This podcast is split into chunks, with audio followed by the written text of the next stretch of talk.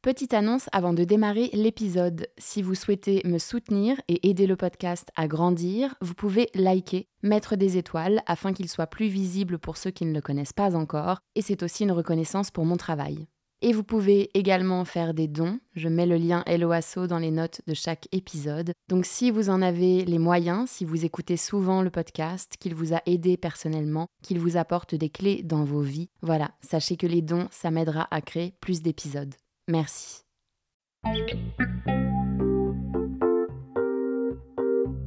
Bonjour à tous, je suis Raphaël et je vous emmène voyager avec moi dans le monde de l'ésotérisme, de la spiritualité et de l'invisible. Chaque semaine, nous retrouvons nos invités qui retracent leur parcours qui les ont amenés à se connecter à l'autre monde et nous parlent de leurs facultés, de leurs expériences et découvertes dans les domaines qui les passionnent. Nous explorerons avec eux des thématiques comme la psychogénéalogie, le channeling, l'astrologie chinoise ou encore les thérapies aquatiques parmi tant d'autres. Et tout ça de manière très terre à terre, bien sûr. Pragmatique ou non, soyez les bienvenus dans cette deuxième saison du podcast Les Mondes Subtils. Et n'oubliez pas, si ce que je fais vous plaît, que vous en voulez plus et que vous souhaitez me soutenir, vous pouvez faire des dons. Le lien Helloasso est dans les notes de l'épisode. Vous pouvez aussi liker, mettre des étoiles et partager autour de vous. Aujourd'hui, je vous présente Beata Ayama, instructrice de yoga kundalini et breathwork, une âme lumineuse, touchante, inspirée et inspirante. Elle retrace son parcours, ses moments les plus sombres qui l'ont poussée à aller au-delà de ses limites et nous explique comment elle a réussi à surmonter les obstacles pour renaître de ses cendres. Attention, nous parlons dans cet épisode d'avortement et de pensées suicidaires, âme sensible, s'abstenir. Je vous souhaite une belle écoute. Bonjour Beata, enchantée de enfin te rencontrer. C'est génial. Ça, c'est irréel. On est face à face euh, Oui. à se parler. Donc en fait, je vous explique un petit peu. Beata et moi, nous avons une amie très très très proche en commun qui nous dit depuis même des années, il faut absolument que vous vous rencontriez. Et ce moment est arrivé. Et Voilà. nous sommes face à face. Face à face dans un, dans un Airbnb à Montpellier. On va pas trop vous décrire l'air Non. Donc voilà, merci d'avoir pris le temps pour l'interview, Beata, et je suis vraiment contente de, te, de enfin te rencontrer. Et euh, que tu me racontes un petit peu, euh, enfin que tu nous racontes un petit peu ton parcours. Donc est-ce que tu peux commencer par te présenter? Qui est Mhm. Beata aujourd'hui? Ah. Je trouve que c'est hyper difficile cette question parce que euh, il y a tellement de déconstruction que j'ai pas du tout envie de me définir avec ce que j'ai pu être. Bon, on va quand même faire un petit exercice. Donc bon, j'ai 31 ans. Euh, je suis une femme, ça c'est sûr, je crois. Et euh, j'ai aujourd'hui un, métier qui me fait travailler euh, au croisement entre l'accompagnement énergétique, spirituel, traumatique. J'accompagne beaucoup les gens à faire une forme de libération émotionnelle en réappre- réapprenant à maîtriser leur énergie, leur, leur attention et juste toucher en eux la force de vie. Euh, donc je le fais beaucoup par la méditation, euh, l'enseignement du Kundalini himalayen. Et je réalise en fait, plus j'enseigne, que je sors beaucoup des, des sentiers d'enseignement yogique pour aller beaucoup plus vers juste des expériences énergétiques euh, générales, comme par exemple l'utilisation des constellations familiales, euh, ne serait-ce que les cercles de parole, qui sont des espaces hyper puissants de libération de quelque chose qui a été enfoui. Et je pense que ce qui me touche le plus, le plus, le plus dans la vie, qui parle beaucoup de mon parcours personnel, c'est réaliser que on est on a une force en nous tous qui pour moi est extrêmement puissante. Je pense que la force de vie de façon générale est gargantuesque de puissance et je crois que toutes nos souffrances, tous nos doutes, toute, toute notre énergie mélancolique, dépressive, maladie, etc., vient d'un désalignement ou une absence de réalisation, une absence de je suis en train de vivre cette puissance. Et du coup, tout ce qui n'est pas en train de vivre cette puissance ou de s'en rappeler activement amène de la souffrance, de la maladie, de la dépression, des trucs comme ça. Et moi, j'ai, dans ma vie, physiquement vécu ça extrêmement intensément. Extrêmement intensément. J'ai du coup été un super cobaye pour euh, réaliser qu'est-ce que c'est quand t'es pas du tout en train de vivre ce que tu es et la souffrance qui est là pour moi, elle était acide. C'était vraiment.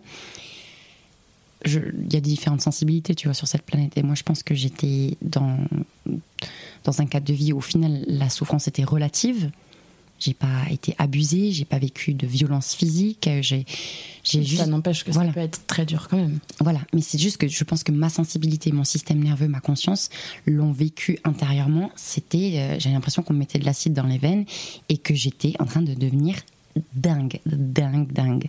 Et j'avais comme un hurlement latent à l'intérieur qui, qui agonisait de c'est pas ça, c'est pas ça, c'est pas ça. Et ça, ça a commencé assez jeune en fait, parce que avant mes 20 ans, j'ai, euh, j'étais déjà pas bien, tu vois, dans le système scolaire, je souffrais beaucoup, j'avais beaucoup de soucis à trouver des bons amis avec qui je me sentais en paix, alignée. Il y avait toujours une sensation intérieure de c'est toujours pas ça, c'est toujours pas ça, c'est toujours pas ça. Et aujourd'hui, j'arrive à dire que heureusement, il y a eu un événement, mais à ce moment-là, c'était assez cataclysmique. J'ai, je suis tombée enceinte à mes 20 ans. Et alors que je rêve d'être mère et qu'en plus j'ai une conscience très forte de être enceinte, c'est apporter une âme dans ce monde-ci. Et j'avais une conscience de l'âme extrêmement développée à ce moment-là. J'ai quand même choisi d'avorter parce que le cadre était impossible. Je ne pouvais pas être mère à ce moment-là. J'ai 20 ans, j'ai pas fini mes études, j'ai pas le permis, j'ai pas de stabilité financière. Avec ma famille, c'était déjà compliqué parce que j'avais déjà plein de choses euh, avec la structure patriarcale dans ma famille, mmh. avec euh, plein de choses qui étaient c'est instable. Et du coup, j'ai choisi d'avorter. Et ça, ça a amené déjà une énorme scission psycho-corporelle parce que dans mon envie de protéger cette âme de toutes les empreintes émotionnelles terrestres, j'ai j'ai fait une forme de scission parce que le processus pour avorter est extrêmement lent. Ça prend des semaines avant qu'on puisse vraiment physiquement avorter. Et j'ai, du coup, pendant ce temps-là, essayé de faire en sorte que mon corps ne sente aucune émotion. Et malheureusement, ça, ça a été tellement intense que j'ai remis, je crois, 4 ou 5 ans avant de ressentir physiquement mes émotions dans mon corps. Donc ça, c'était sur mon plan physique, mais sur le plan, on va dire, social, il y a eu un gros clash avec ma famille qui voulait pas que j'avorte. Et je me suis retrouvée, grosso modo, à, vivre une forme de séparation avec ma famille pendant 8 ans. Et ça, ça m'a amené à une dégringolade psycho-émotionnelle euh, énorme. J'ai vécu en fait une forme d'instabilité émotionnelle tellement énorme que ça a impacté mes cercles sociaux, ça a impacté mon travail.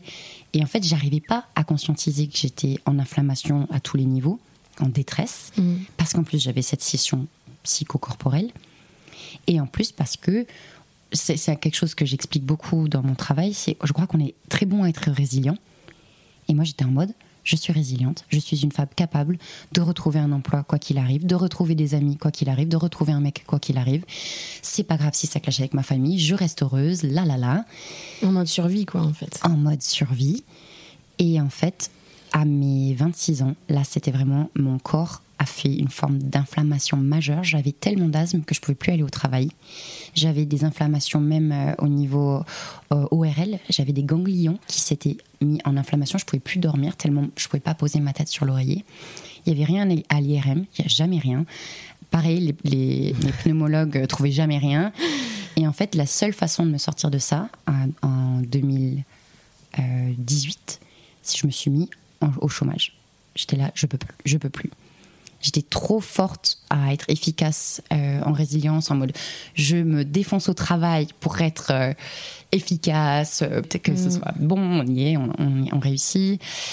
Et j'avais un peu une énergie de la frénésie en moi pour dépasser mes mélancolies. Du coup, j'étais toujours. bah, on va en mettre plus dans le travail, on va en mettre plus. Tu compensais en fait. Exactement. Mm. Et du coup, pardon, ma réponse est extrêmement longue, mais tout ça pour que tu vois un petit peu le personnage. Euh, et aussi comment aujourd'hui je travaille, c'est parce que l'ayant vécu dans mes veines, j'arrive vachement à le sentir chez les autres quand ils sont aussi dans ces énergies-là. Et du coup, ce que j'enseigne, c'est ce que j'ai vécu par la suite. C'est en fait, stop, ça brûle. Si ça brûle autant, c'est qu'il y a quelque chose qui a profondément mal. Viens, on va aller regarder ça, même si c'est la chose la plus douloureuse de l'univers. Et c'est surtout douloureux parce que c'est très complexe. En général, c'est un peu comme des tumeurs, euh, dans le sens où il y a une maladie, mais elle vient avoir des ramifications.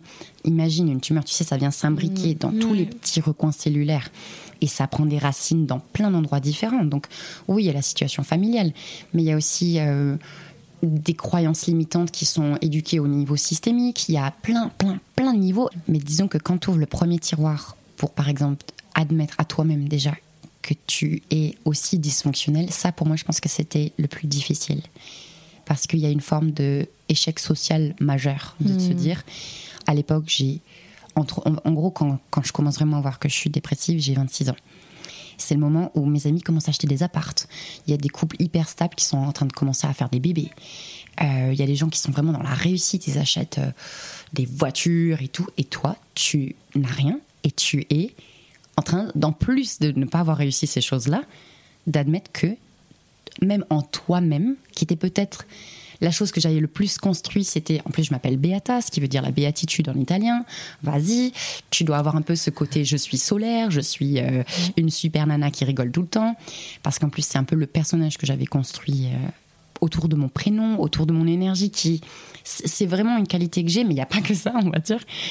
Et du coup j'étais tellement en train de réaliser, non mais même ça tu l'as pas, que ouvrir ce tiroir de dire, et si tu étais complètement HS, et si tu étais complètement dysfonctionnel sur tous les plans, même qui tu crois être. Et là, même, même de te le dire, tu sais, ça me fout une espèce d'émotion de mais en fait, j'ai rien.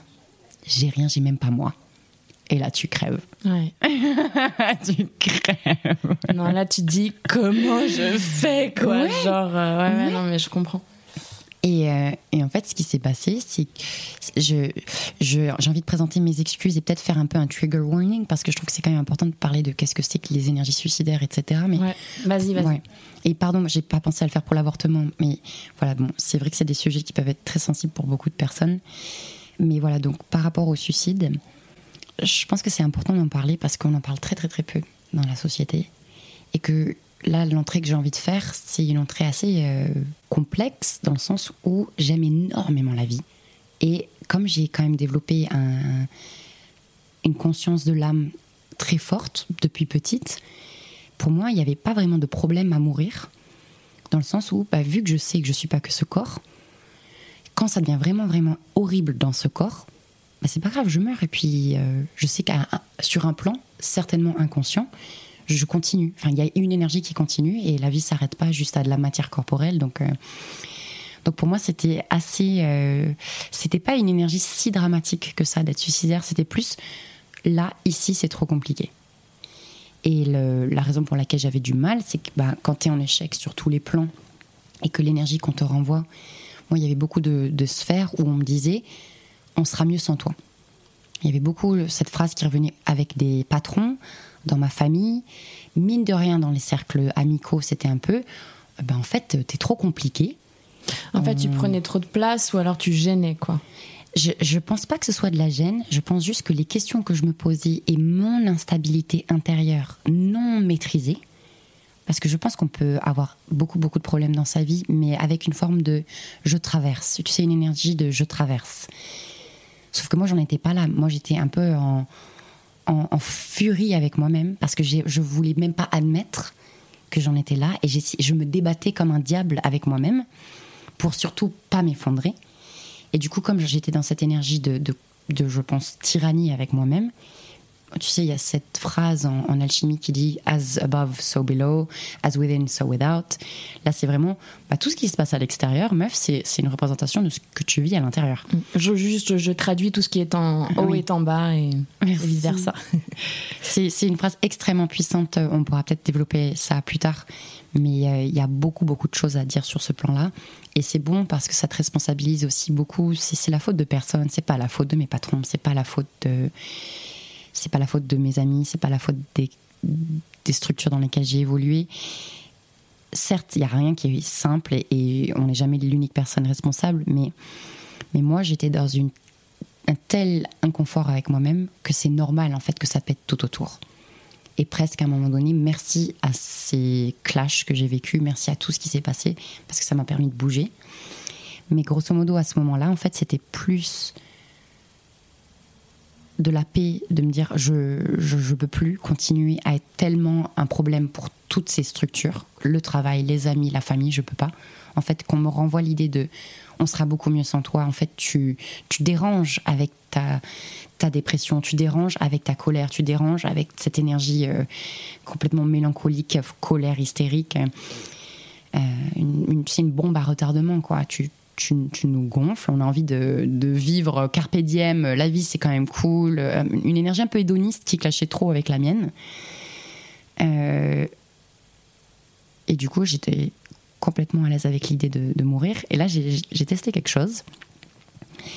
Euh, j'ai parlé à la vie, j'étais là, bon, vu que ça clash de dingue là, j'ai très très envie de mourir. Mais ce que je vais faire, c'est que je vais tout faire différemment. Genre, je vais flipper toutes les cartes et si après ça, pendant une petite période, ça marche toujours pas, bah là, je sais ce qu'il faut que je fasse, quoi. Il n'y a, pas de problème. Mais donc, je m'en vais flipper toutes les cartes. Ça veut dire que plutôt que d'essayer de m'incastrer socialement dans une société, je, m'en fous de pas appartenir à la société. Donc, j'essaye même plus d'avoir un travail, j'essaye même plus d'avoir des amis. J'accepte que j'aurai pas de famille. Donc, ça, c'était euh, peut-être la carte la plus difficile à flipper. Et c'était aussi une carte difficile à flipper parce que, étrangement, je faisais le deuil d'avoir une structure familiale tout en étant. Une autre carte que j'avais à flipper, c'est j'avais de la colère contre euh, certaines personnes dans ma famille et j'acceptais de les pardonner, qui était une autre chose que je faisais pas.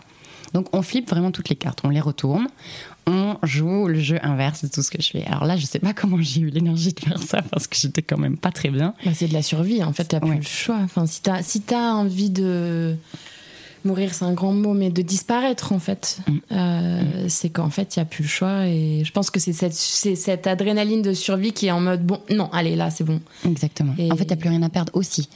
Ouais, mais c'est vachement plus... courageux ce que tu as fait. Bah, en fait, c'est beau parce que c'est cette notion de je n'ai strictement rien à perdre, dans le sens où j'ai déjà tout perdu, moi y compris. Mm. Euh, et là, mais je te jure, ça allait dans les recoins les plus les plus genre, t'as envie de dire, mais la vie, vas-y, envoie-moi encore plus des signes évidents que là, il y a tout qui est mort, parce que même les personnes les plus douces et, chouettes dans ma vie étaient en train de, me rejeter. tu sais, les, gens, genre, là, mais comment toi, tu peux faire ça? Qu'est-ce qui se passe? Et de la façon, des fois, mais vraiment, c'était des films, il y avait des films, des espèces de, de coups de Trafalgar, de gens qui en fait, euh, bon, j'ai même pas envie d'entrer dans les détails, c'est beaucoup trop intime, mais bon, il y, a eu des situations vraiment, vraiment ubuesques de c'est pas possible que je sois autant rejetée. Je suis quand même, ça va, je peux être chiante, mais quand même, c'est incroyable. Et quand tu vois ça, c'est vraiment, non mais là, mais on est, il y a plus rien. Il n'y a pas une pâquerette sur le gazon pour te donner l'espoir qu'il y a une petite forme de, de beauté. Il n'y a pas une pâquerette sur le gazon, j'adore. c'est vraiment genre, ok. Ok, oh, bon, bah, du coup, on va flipper toutes les cartes et puis si ça, ça marche pas, on, on en finit. C'était vraiment d'une, d'une, clarté. C'est, bizarre de pouvoir en parler comme ça. Et. Euh, et c'est pour ça que j'insiste sur le fait étrange de ça n'empêche que j'avais quand même une énorme connexion à la grâce de vie, un énorme amour pour, pour la vie, mais c'était juste, c'est pas la vie le problème, c'est moi. Et là, je commençais vraiment à me dire, ben en fait, ils ont peut-être tous raison. Ça se trouve, je suis vraiment la, la pire chose qui existe, puisque clairement, je crée du chaos partout et ça se valide sur tous les plans. Et là, euh, du coup, je me mets au chômage et euh, j'avais de la chance, je faisais déjà du yoga depuis, euh, je pense, 3-4 ans à ce moment-là. Et j'ai continué dans ma chambre à faire mon petit yoga. J'étais quand même en, puissante dépression, donc j'étais assez incapable de faire des choix. J'avais même des difficultés à m'alimenter à ce stade-là. J'ai la chance, à ce moment-là, il y avait un homme dans ma vie qui était un ange gardien. Et c'est lui qui a pris les devants il m'a inscrite sur woofing pour aller faire du woofing dans une ferme et il m'a littéralement sorti de l'appart, il m'a amené sur la ferme, il m'a déposé là-bas, il m'a dit je viens te chercher dans deux semaines, mets-toi juste avec la terre, fais quelque chose qui te change les idées. Et là j'ai eu une expérience magnifique, c'est que là-bas j'étais un fantôme, je plantais mes petits oignons, j'avais les mains dans la terre, personne ne me connaissait et il n'y a pas eu de drame. T'étais où? T'étais en France? J'étais ouais, j'étais dans les Landes. Une super ferme qui s'appelle Benico euh, dans les Landes je recommande le woofing. Ce qui est intéressant, c'est que si tu réfléchis à qu'est-ce que c'est que l'inflammation psycho, c'est une inflammation aussi corporelle. Et le grounding, le fait de revenir dans la terre, est une technique anti-inflammatoire hyper puissante. À ce stade-là, je ne savais pas. Moi, j'étais juste en train de me laisser complètement porter.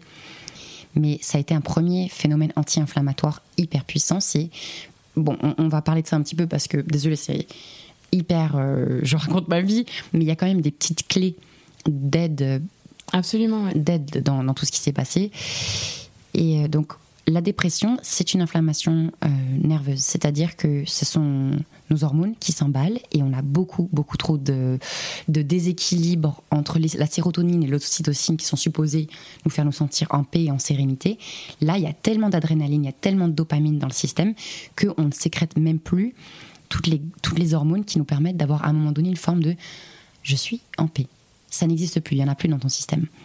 Donc, tu es en inflammation, ton système nerveux brûle, ça veut dire que moi j'avais toute cette inflammation corporelle aussi, l'asthme, etc. Euh, j'ai aussi commencé à faire plein de techniques euh, alimentaires anti-inflammatoires. J'ai essayé de jeûner, j'ai fait des tas de choses comme ça.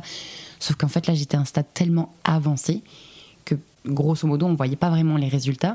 Mais je pense que tout a contribué. Le yoga, euh, la méditation, le fait d'aller faire du grounding et le, fait de me mettre au chômage aussi. Du coup, j'étais plus dans cette interaction humaine un peu pressurisante du travail, de l'efficacité pro, etc. Et grâce à cette sérénité euh, un peu recontactée que j'ai trouvée sur la ferme, là, j'ai réalisé qu'il fallait que je parte, euh, me mettre un peu de hors. en- une autre carte à flipper, s'il faut que j'appartienne à cette société. Et du coup, je retourne cette carte-là et je me dis, bah, c'est pas grave si j'appartiens pas. Et du coup, je suis partie en Indonésie, où j'avais déjà fait de l'humanitaire et je me suis mis en mode off pendant un an, juste bénévole dans une école où j'enseigne le français. Et là, par un coup miraculeux de la vie, je me retrouve embarquée par quelqu'un dans une formation de Kundalini. Et ça a été un moment de ma vie assez, assez incroyable parce que j'ai eu extrêmement peur arrivé à la formation. Donc attends, c'est une formation de euh, Kundalini Yoga. Ouais. Ok. Est-ce que tu peux nous expliquer qu'est-ce que la Kundalini Oui, on va parler de ça. Ouais. En fait, il y a plein de mots pour parler de la force de vie qui nous habite. Kundalini, c'est le mot utilisé pour parler de cette énergie de vie localisée dans notre système nerveux. Donc, nous, il faut vraiment essayer de décloisonner nos perceptions. Tout est énergie.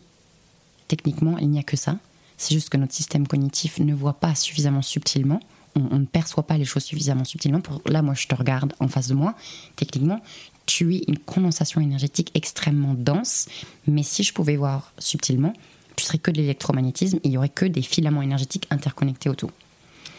Donc techniquement, tout est ce qu'on appelle en énergétique prana, chi, force de vie. Donc, qu'est-ce que la Kundalini? La Kundalini, c'est cette force de vie qui se meut dans cet espace corporel. Donc, on parle toujours de force de vie, on parle toujours d'énergie, mais le mot un peu comme on pourrait parler de courant électrique quand on parle de ce qui se passe dans, dans un câblage électro-électrique, quoi. Le terme pour parler de cette force de vie localisée dans un corps physique, c'est la Kundalini. Et un corps physique humain, parce qu'on ne parle pas de la Kundalini pour euh, un arbre, on ne parle pas de, la Kundalini pour parler de, toutes les formes de vie qui nous entourent.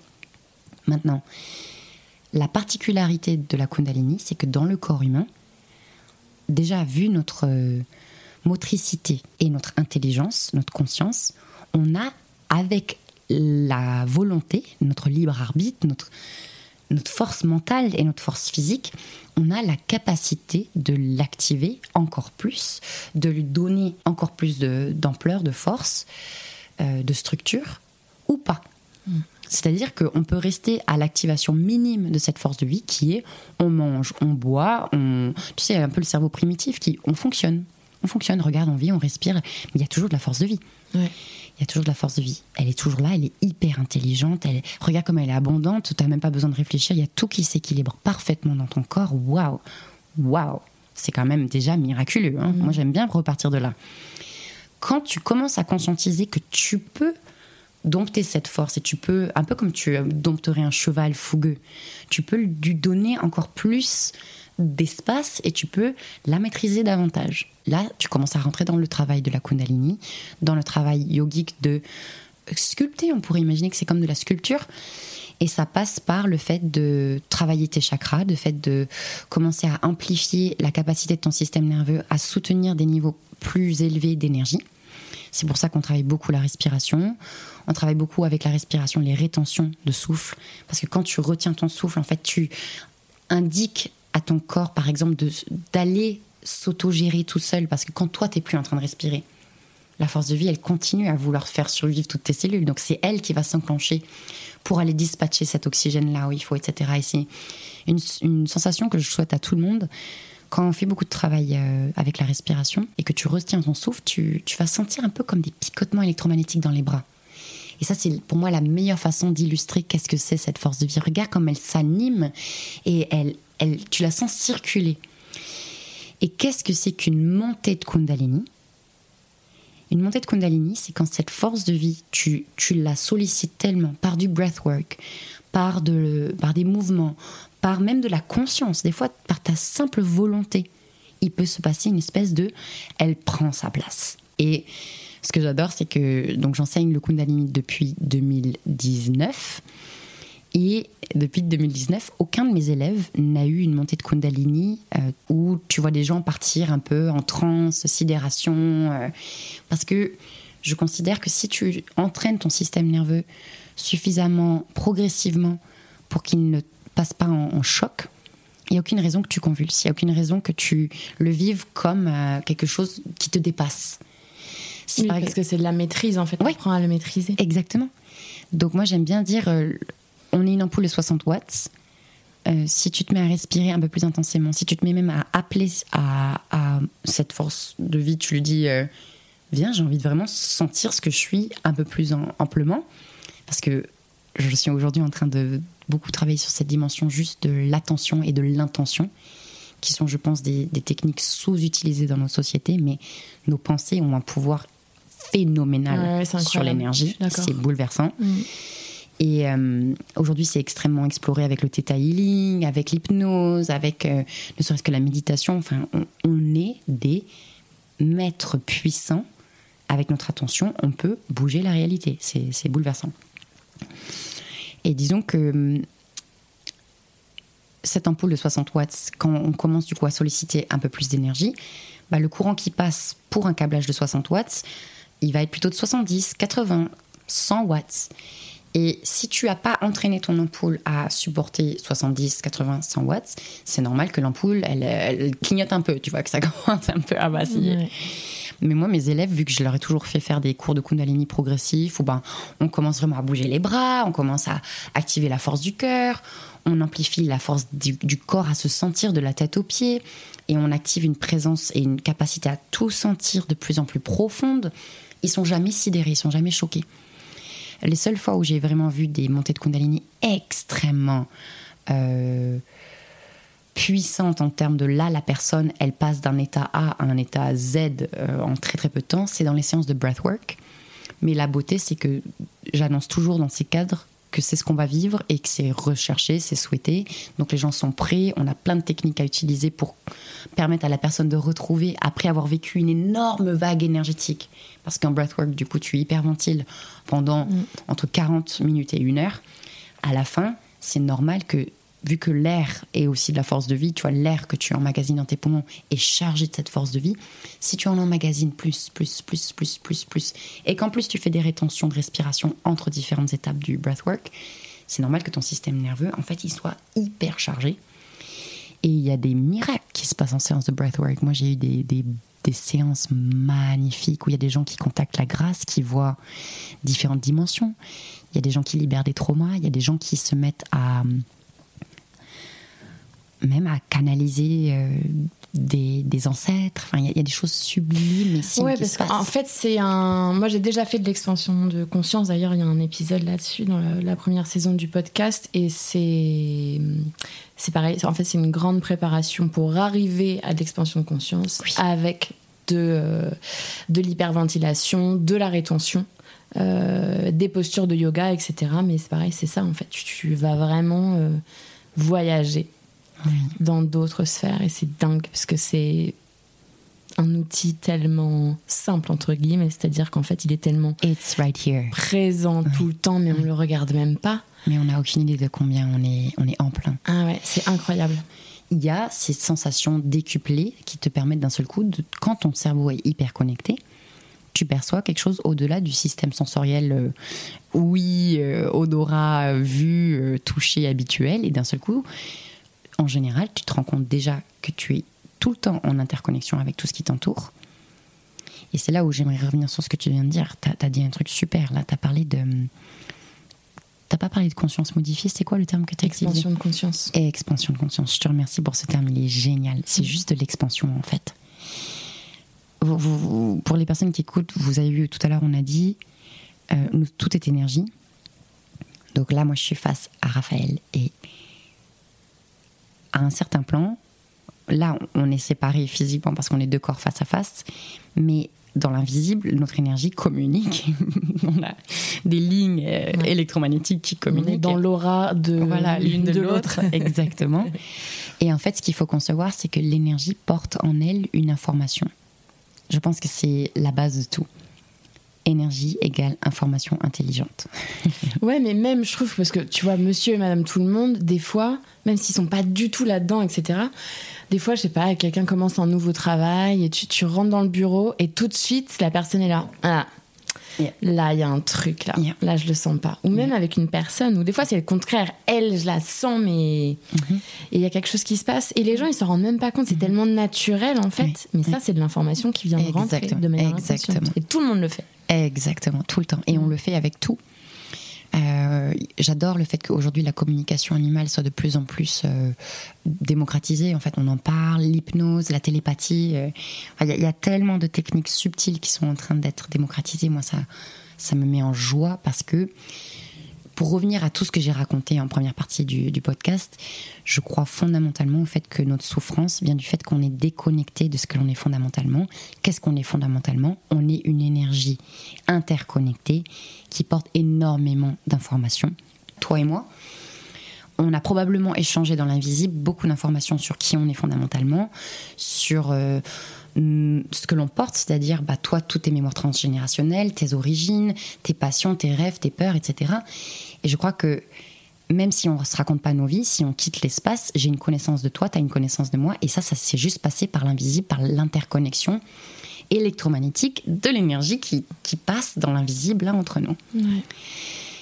Et quand on, vit dans une société, imaginez en ville, imagine tu vis dans une barre d'immeubles tu as des gens au-dessus, à côté, en dessous de toi. Donc techniquement, tu es en train d'échanger avec des inconnus des informations tout le temps.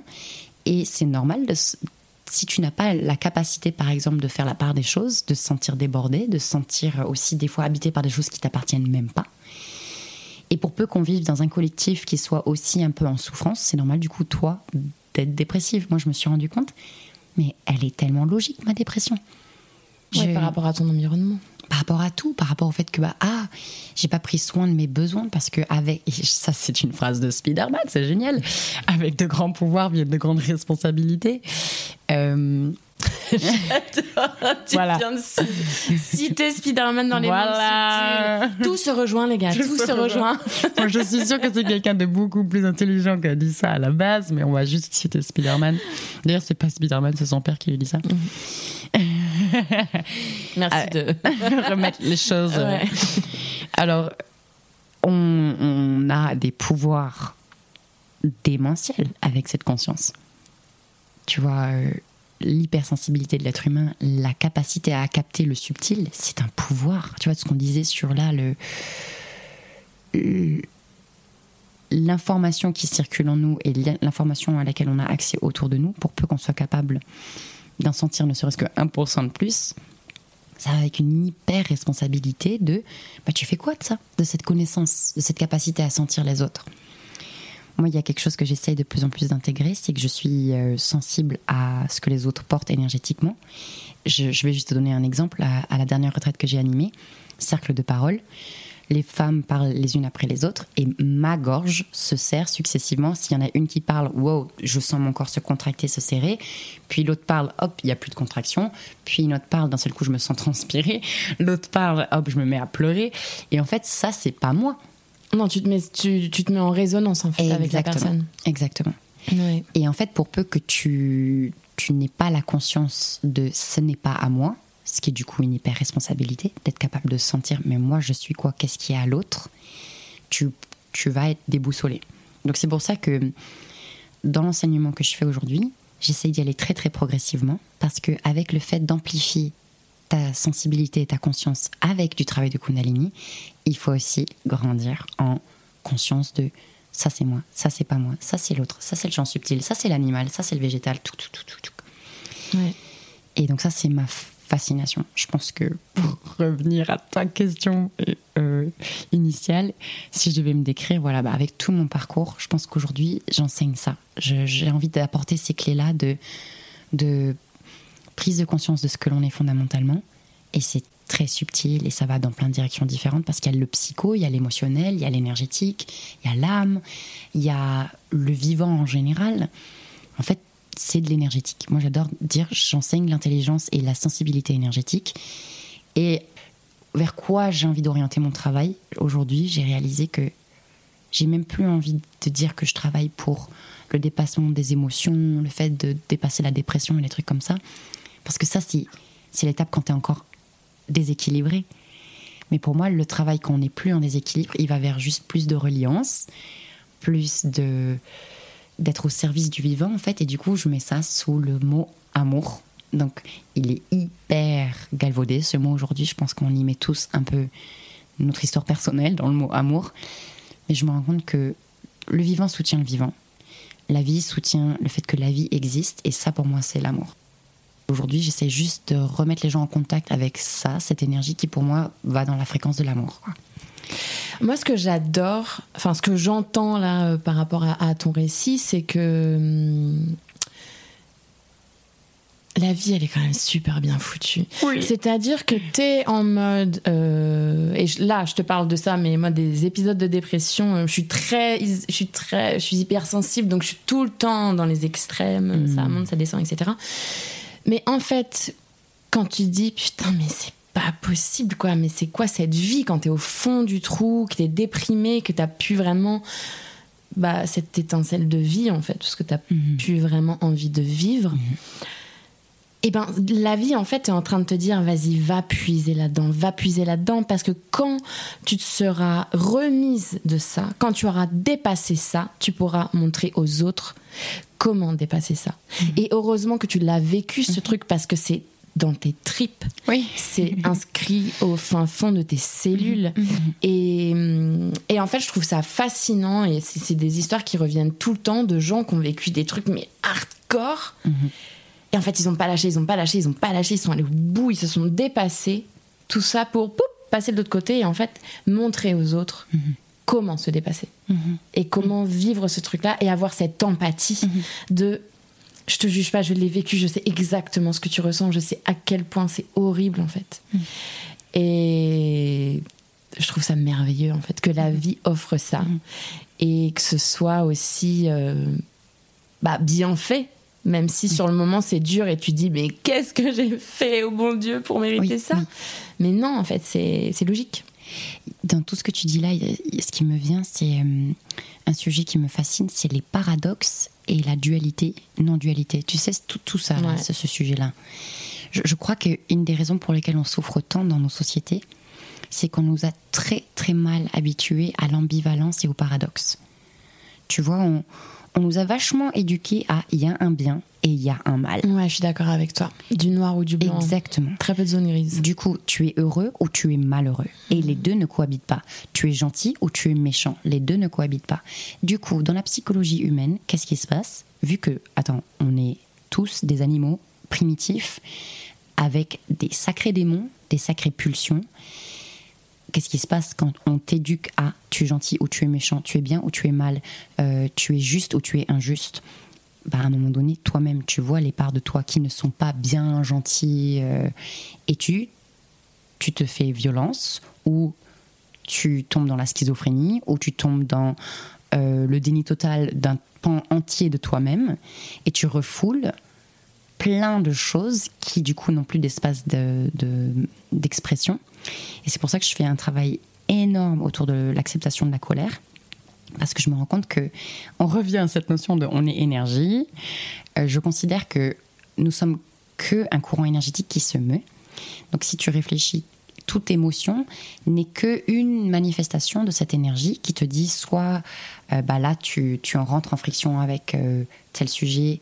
Et je crois que toutes nos émotions sont juste des, des couleurs de cette énergie euh, des, des, manifestations de cette énergie qui est plus ou moins bloquée, qui est plus ou moins nouée, et que quand ça circule fluide, techniquement, tu vas peut-être avoir par exemple à un moment donné une colère ou une frustration, mais si c'est fluide, ça t'habite pas, ça te définit pas. Sauf que quand tu n'es pas habitué à la, à la dualité de, de, ton bien, de ton mal, de ta gentillesse, de ta méchanceté, etc., tu refoules tout un pan de toi-même.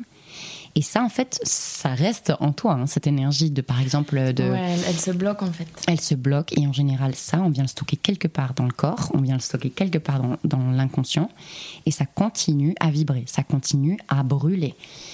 Euh, je trouve que c'est fascinant qu'on soit une société dans laquelle il y a autant de, de maladies auto-immunes. Tu sais, le corps qui se retourne contre le corps. Mais j'allais te dire, en fait, c'est ces trucs-là qui créent des maladies, en fait. Ah, après une certaine durée, en fait, c'est que ça stagne, ça crée du, du globi-boulga et ça.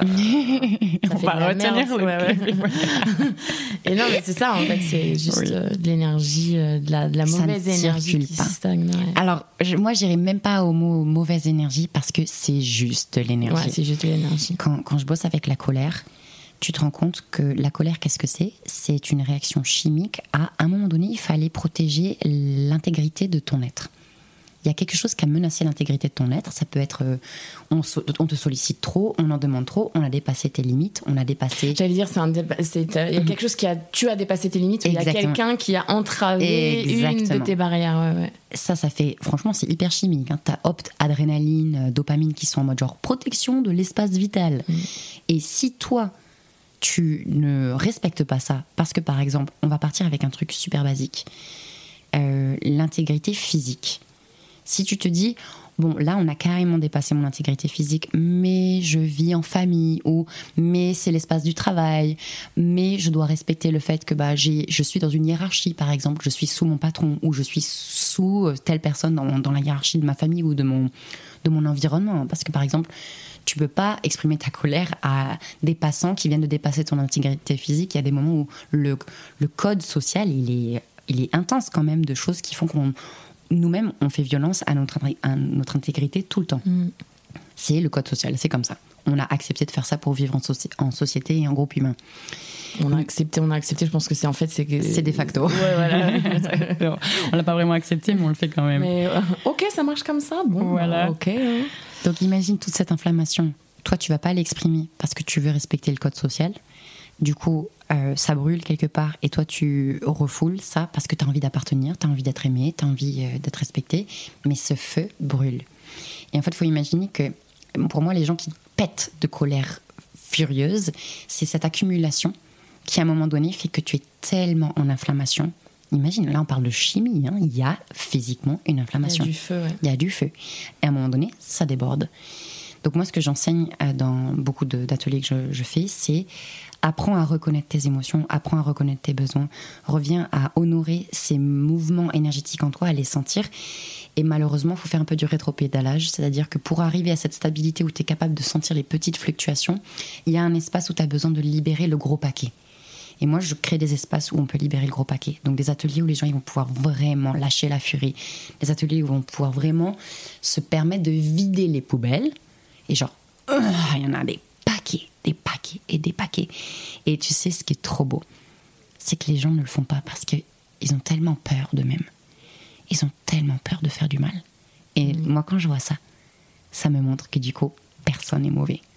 Ça n'existe pas l'humain mauvais. Non, je suis complètement d'accord avec toi. Je crois qu'on est juste tous profondément incités par cette force de vie qui nous habite à soutenir le vivant et que les gens qui passent dans des comportements violents et destructifs, ce sont juste des gens qui ont en eux-mêmes une telle inflammation, qui sont hors de contrôle, mais fondamentalement, les gens ont peur de ces pulsions et de ces instincts en eux. Et majoritairement, les gens qui basculent vers des comportements violents, destructeurs, c'est des gens qui sont même tellement animés par cette dualité entre j'ai envie de prendre soin et en même temps j'ai peur de moi et en même temps je, je suis hors de contrôle, qu'il y a des formes d'énergie hyper défensives qui peuvent basculer vers des comportements violents et agressifs, mais en général c'est surtout de la défensive de quelque chose. Donc moi ce que je, je, je prône, et c'est un peu dans le courant de Jung, c'est un peu dans le courant de l'alchimie, de tout ce travail de guys, va falloir passer par le sombre pour pouvoir aller vers la lumière. il va falloir accepter que nous ne sommes pas tout blancs. Et moi, je crois Mhm. qu'un des fondements de ce que j'enseigne, c'est on va aller au-delà de la peur, de la dualité. Parce que quand elle est intégrée, cette dualité, quand moi, par exemple, il y a une dualité que, que je suis en train de totalement intégrer de moi-même, c'est je suis d'une férocité démentielle, mais je suis aussi l'amour infini. Et c'est trop beau parce que tant que j'acceptais pas que j'étais la férocité démentielle, je n'étais pas l'amour infini. Et je crois que il y a un enseignement qu'il faut qu'on réintègre dans cette société qui souffre beaucoup, c'est l'amour des polarités, l'amour des dualités. Quand je commence à honorer que je suis féroce, quand je commence vraiment à honorer que, ouais, moi je peux des fois avoir des comportements vraiment genre, genre je suis presque méchante, méchante, virulente, la nana euh, piquante, tu vois. Quand je commence à honorer ça, L'avantage, c'est que c'est une force qui vient moi. Mais qu'est-ce que c'est cette force? C'est juste de l'énergie. On revient à la même chose. Ce n'est que de l'énergie.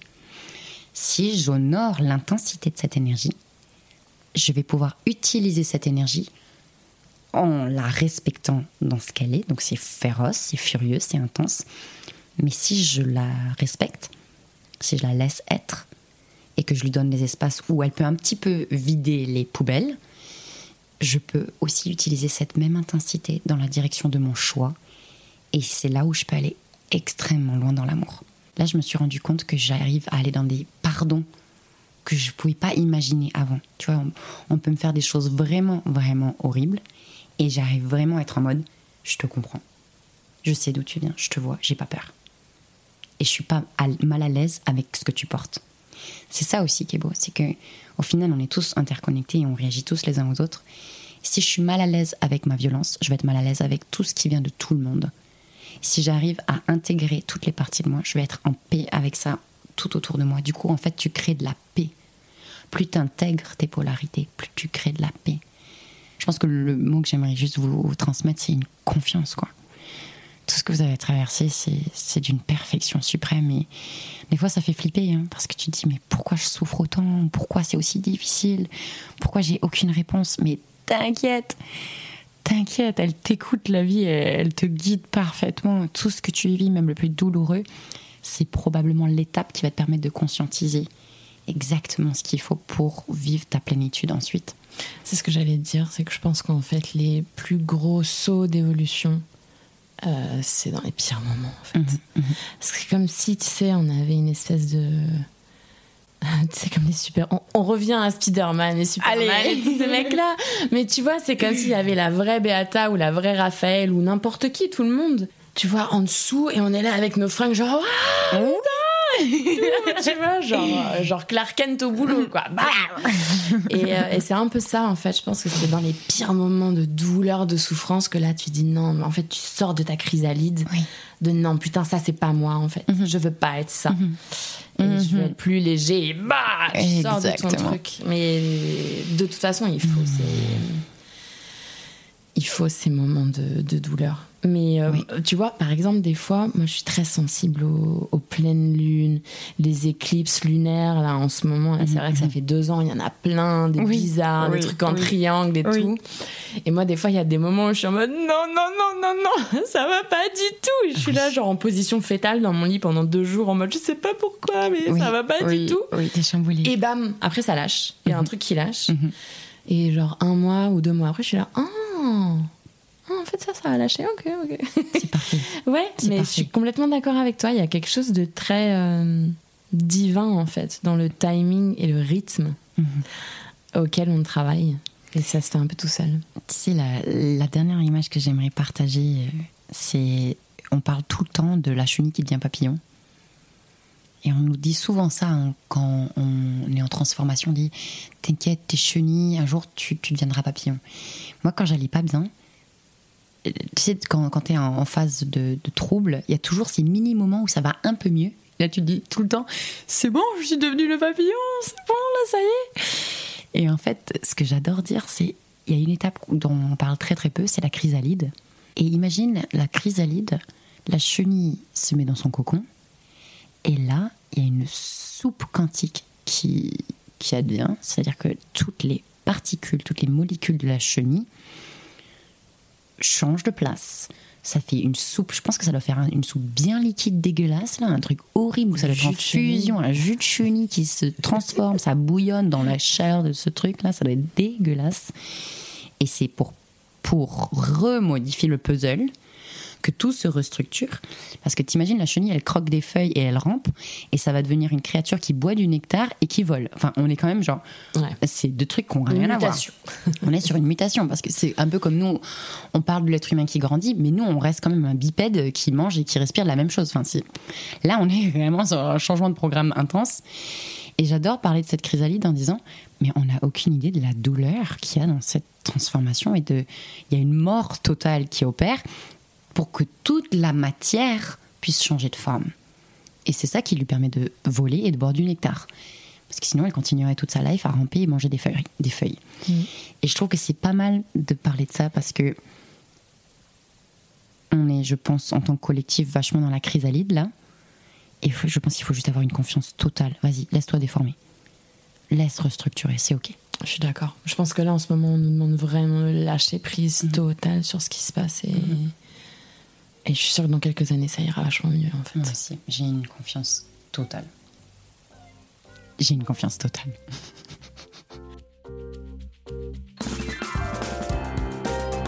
Et voilà, c'est fini pour aujourd'hui. Et j'espère que comme moi, vous vous êtes senti inspiré par l'histoire de Beata, par son énergie et sa force de vie.